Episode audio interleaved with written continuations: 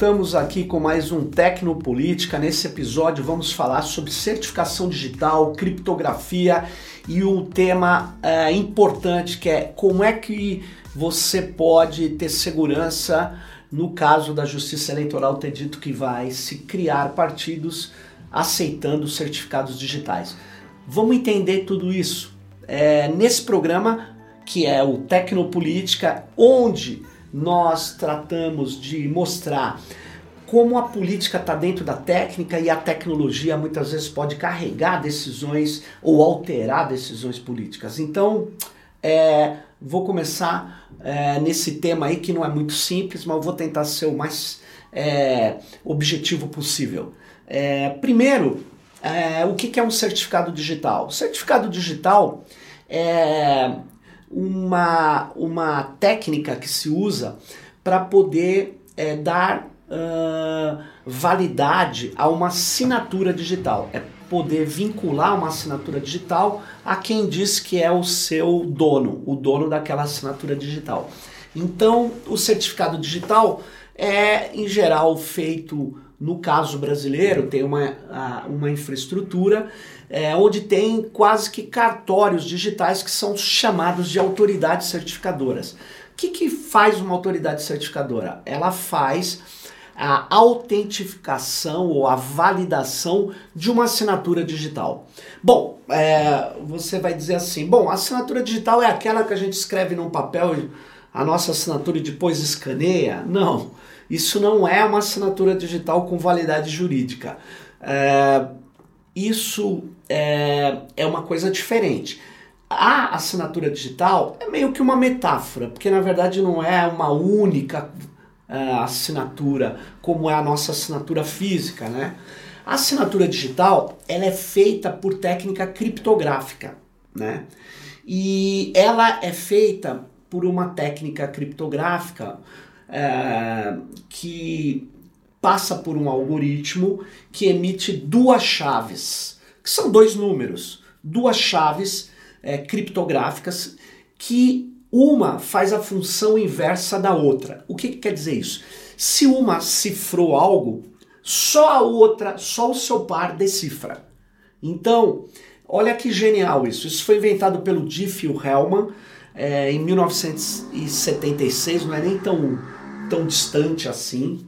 E os alunos dele, o Rivest, o Shamir e o Adleman, falaram: nossa, isso aí é genial. Aí eles criaram um algoritmo que chama RSA, que também é o nome de uma, de uma grande empresa que veio depois uh, a se tornar a VeriSign nos Estados Unidos, uma mega empresa. E eles construíram essa mega empresa patenteando lá nos Estados Unidos, eles aceitam patentes sobre algoritmo, patenteando esse, esse algoritmo de criação de chaves assimétricas ou diferentes. Então, olha que interessante. Você cria duas chaves criptográficas nesse sistema, nesse com esse algoritmo, por exemplo, de criptografia assimétrica.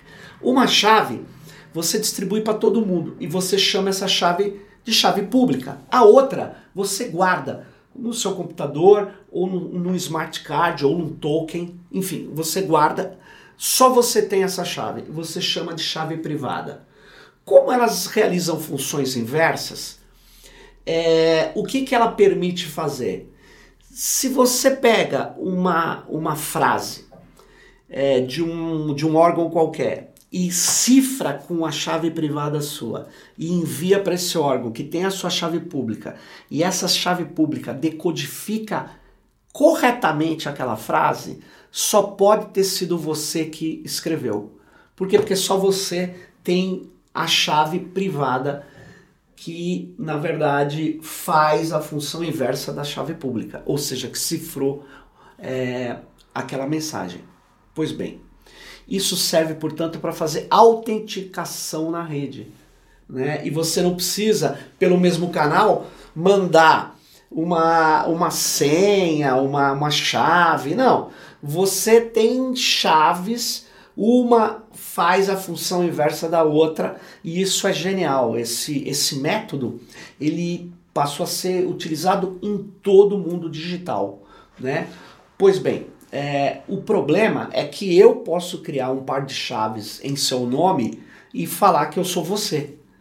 Por isso que tem o tal do certificado digital, que é um terceiro confiável, onde você vai lá uma vez presencialmente no lugar, é, onde tem um posto de atendimento, que em geral a gente chama de autoridade de registro de uma autoridade certificadora. Essa autoridade certificadora, ela só tem uma missão, uma única missão, de assinar a sua chave criptográfica e dizer que ela pertence mesmo a você. Então, é uma tarefa de autenticação, de validação da sua chave criptográfica que faz as assinaturas digitais. Pois bem, é, isso é muito importante você perceber. Por quê? Porque a Justiça Eleitoral, agora há pouco, acabou de dizer o seguinte: eu vou aceitar certificados digitais, assinaturas digitais certificadas para formar um partido. Muito interessante, muito interessante. É, qual que é o problema disso? Muitos problemas, né? Então vou, vou dar um exemplo agora. É, veja, se uma autoridade certificadora, no caso do Brasil, as assinaturas digitais da chamada ICP Brasil, que é a Infraestrutura de Chaves Públicas do Brasil, que é a assinatura digital e a certificação digital oficial do Estado brasileiro, ela ela funciona de um modo vertical, um modo rigoroso, né? É, que onde a chave criptográfica, é, a chave privada do ITI, Instituto Nacional de Tecnologia da Informação, assina de autoridades certificadoras que fazem parte do sistema. Uh, ela assina essas chaves dessas autoridades que vendem certificados digitais para as pessoas no Brasil. Pois bem, vende para contadores, vende para empresários, vende para pessoas comuns, vende esses certificados digitais. Pois bem, mas quando ele vende um certificado digital, ele na verdade ele está vendendo a credibilidade do sistema. Ele está dizendo que é, a assinatura digital sua é, é certificada por essa infraestrutura de chaves públicas aqui. Está dizendo que, vamos supor, a autoridade certificadora da Receita Federal emitiu um certificado digital para o Sérgio, ele, o Sérgio é o Sérgio mesmo, ele tem a chave criptográfica dele assinada pela autoridade certificadora da Receita e que tem a chave dela assinada pelo ITI. Então, uma cadeia de confiança verticalizada. Pois bem, o que, que acontece? Que se você é, é, por uma, um, um, uma displicência qualquer, permitiu que uma pessoa que não existe criasse uma chave é, criptográfica, um par de chaves, e que uma autoridade certificadora desse sistema valida sem saber que a pessoa existe, sem ela ter ido pelo menos uma vez presencialmente até um posto de atendimento, em geral, uma autoridade de registro desta autoridade certificadora. Se ele não checou isso, o que, que eu vou poder estar é, tá promovendo é a construção de pessoas com chaves criptográficas, mas pessoas que não existem, são fakes. E por falar em fakes, nós estamos vivendo num país onde nós estamos percebendo que existem grupos, é, milícias digitais que criam desinformação em massa, criam fakes o tempo todo. Agora, esses fakes de desinformação podem virar fakes com certificados digitais, ou seja, pessoas que não existem ou pessoas que tiveram seu CPF é, captado, é, dados captados. Essas pessoas têm um certificado digital que é criada para ela e ela nem sabe que tem. Ela nem sabe que tem um par de chaves criptográficas, nem sabe que esse par de chaves foi autenticado, foi assinado por uma autoridade certificadora, portanto, ela tem um certificado digital, mas ela não sabe, porque não foi ela que criou, entende? Então alguém está usando o certificado dela para fazer coisas que têm validade jurídica no Brasil, porque está na infraestrutura de chaves públicas da ICP Brasil. Isso é bem complicado. É é, isso pode é, gerar é, um monte de pessoas inexistentes ou pessoas que não sabem que têm certificados digitais que vão assinar fichas eletrônicas de filiação de um partido. E aí que eu chamo a atenção da Justiça Eleitoral. É, a Justiça Eleitoral está dizendo que aceita é, certificação digital, a, portanto, assinaturas digitais para construir um partido. Mas veja, é, eu pondero com a Justiça Eleitoral. Uma pessoa é, que não tem certificado digital, é, a maioria das pessoas não tem no Brasil, porque é caro ter um certificado digital, inclusive, o que, que acontece? Ela tem que ir até é, uma autoridade de registro para levar documentação, etc., emitir a chave criptográfica e que a autoridade certificadora assina. Aí, depois de posse disso, ela assina online uma ficha eletrônica de filiação. Olha o trampo que isso dá, o trabalho que isso dá. No caso, é mais rápido, é mais simples ela assinar uma folha de papel que o militante vai lá na casa dela, no emprego dela e pede para ela preencher os dados e assinar. Então, peraí, a Justiça Eleitoral, ao, a, ao aceitar o certificado digital, ele está considerando, está desconsiderando o risco de fraude que tem, exceto se ela está dizendo não, as regras de criação de partido não são mais as regras que valem hoje. Você precisa ter quase 500 mil filiados, espontaneamente filiados, uh, em nove estados no mínimo, para criar um partido. E olha, uma regra muito complexa como essa, né, muito difícil, é, nós temos vários partidos de aluguel, micropartidos que vivem se vendendo durante as eleições e captando e coletando fundo partidário. Então, eu não acho que tenha que facilitar essa questão é, desse jeito. Ainda mais agora no Brasil, onde nós estamos vivendo fábricas de, de fakes de tudo quanto é tipo. É muito perigoso. De repente, nós vamos estar vendo a criação de laranjas digitais em larga escala no Brasil. Bom, a Justiça Eleitoral falou: olha, mas é preciso regulamentar a certificação digital que será usada na eleição. Nós não vamos permitir que se use a certificação digital do Estado ou do Poder Executivo. Mas peraí, a Justiça Eleitoral emite certificado digital outro que não seja da ICP Brasil? Mas como que vai ser isso? E ainda eu ouvi assim, não, vai ser feito por biometria. Opa, como assim? Ah, biometria que a Justiça Eleitoral tem um grande banco de dados dos eleitores, dados biométricos. Mas peraí, como é que vai ser isso? É... Ah, é simples. Você põe lá num leitor biométrico ligado a um computador, põe lá a tua digital e está feito a assinatura. Opa, mas isso não é certificação digital. Segundo, se você fizer isso, você vai aumentar mais ainda a fraude. Por quê? Porque está mais que claro que a biometria ela vira um arquivo de 0 e 1. Um. Esse arquivo de 0 e 1, um, ele pode ser pego de vários vários lugares aí. Uma das coisas mais comuns em São Paulo, pelo menos, é esses condomínios que tem biometria, tem os arquivinhos digitais lá.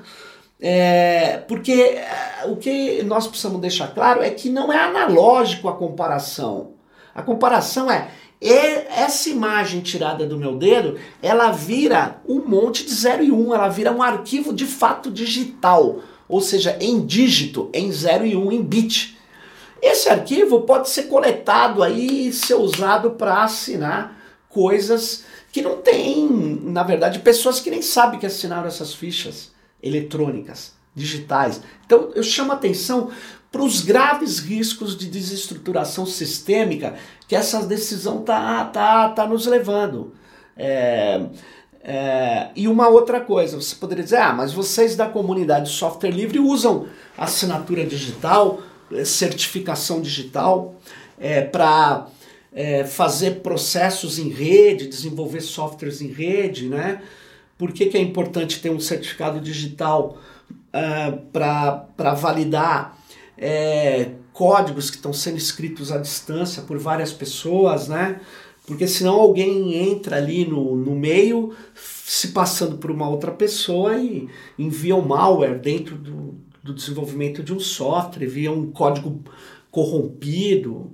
E não, então todo mundo que é desenvolvedor tem lá a sua assinatura digital, quando manda um código ele é encriptado e, e tem que ter uma validação. Como é que eu sei que é é o, o fulano que está mandando mesmo esse código. Bom, tem um certificado digital, mas aí é uma versão, não é como a ICP Brasil, horizontal, desculpe, verticalizado, é horizontal. Só que aí como é que funciona? A gente tem o OpenPGP, onde uma chave né, assina a chave do outro. Então, se eu tenho um, um, eu recebo um arquivo seu encriptado com a sua chave privada, que a sua chave é assinada por 20 pessoas que eu concebo que são sérias, que são pessoas idôneas, então eu aceito a sua chave, eu tenho a confiança na tua chave. É uma assinatura de pessoas é, que montam uma cadeia de confiança horizontalizada. Mas veja, se a gente for aceitar esse tipo de método do OpenPGP para montar um partido, não vai rolar. Por quê? Porque aí esses caras que são as milícias digitais, que criam fakes o tempo todo, eles vão, criam um monte de gente que não existe, validam entre eles e chega lá com essas assinaturas validadas por pessoas que nem existem.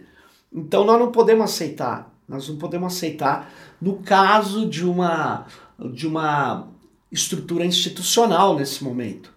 Ainda mais no Brasil que está enfrentando esses grupos extremistas que são capazes de tudo para poder se manter ou chegar no poder. Então eu eu estou chamando a atenção é, de você.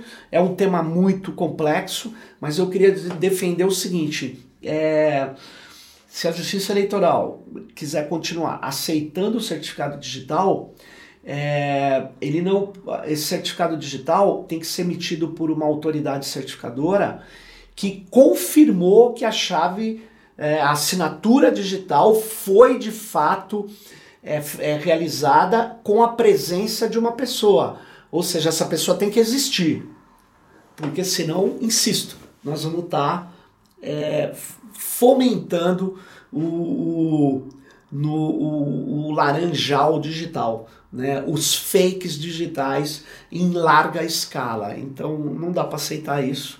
Eu peço que a gente preste atenção nisso, divulgue, comente isso, é, principalmente os jornalistas façam um trabalho de cobertura e eu sugiro que você comece a procurar na imprensa, mesmo aí é, a, a, imprensa ou blogs que são idôneos, né? É, que você sabe que falam sobre fatos que de fato tenham acontecido.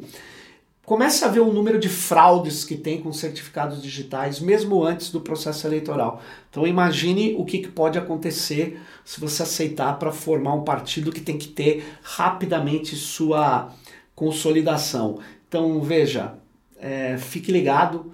Espero que você tenha gostado com essa dica aqui, com essa discussão sobre certificação digital é, nesse Tecnopolítica e não percam o próximo, onde o episódio vai tratar de um assunto de é, técnica que tem implicação política ou como a política vai para dentro dos códigos, dos protocolos e da tecnologia.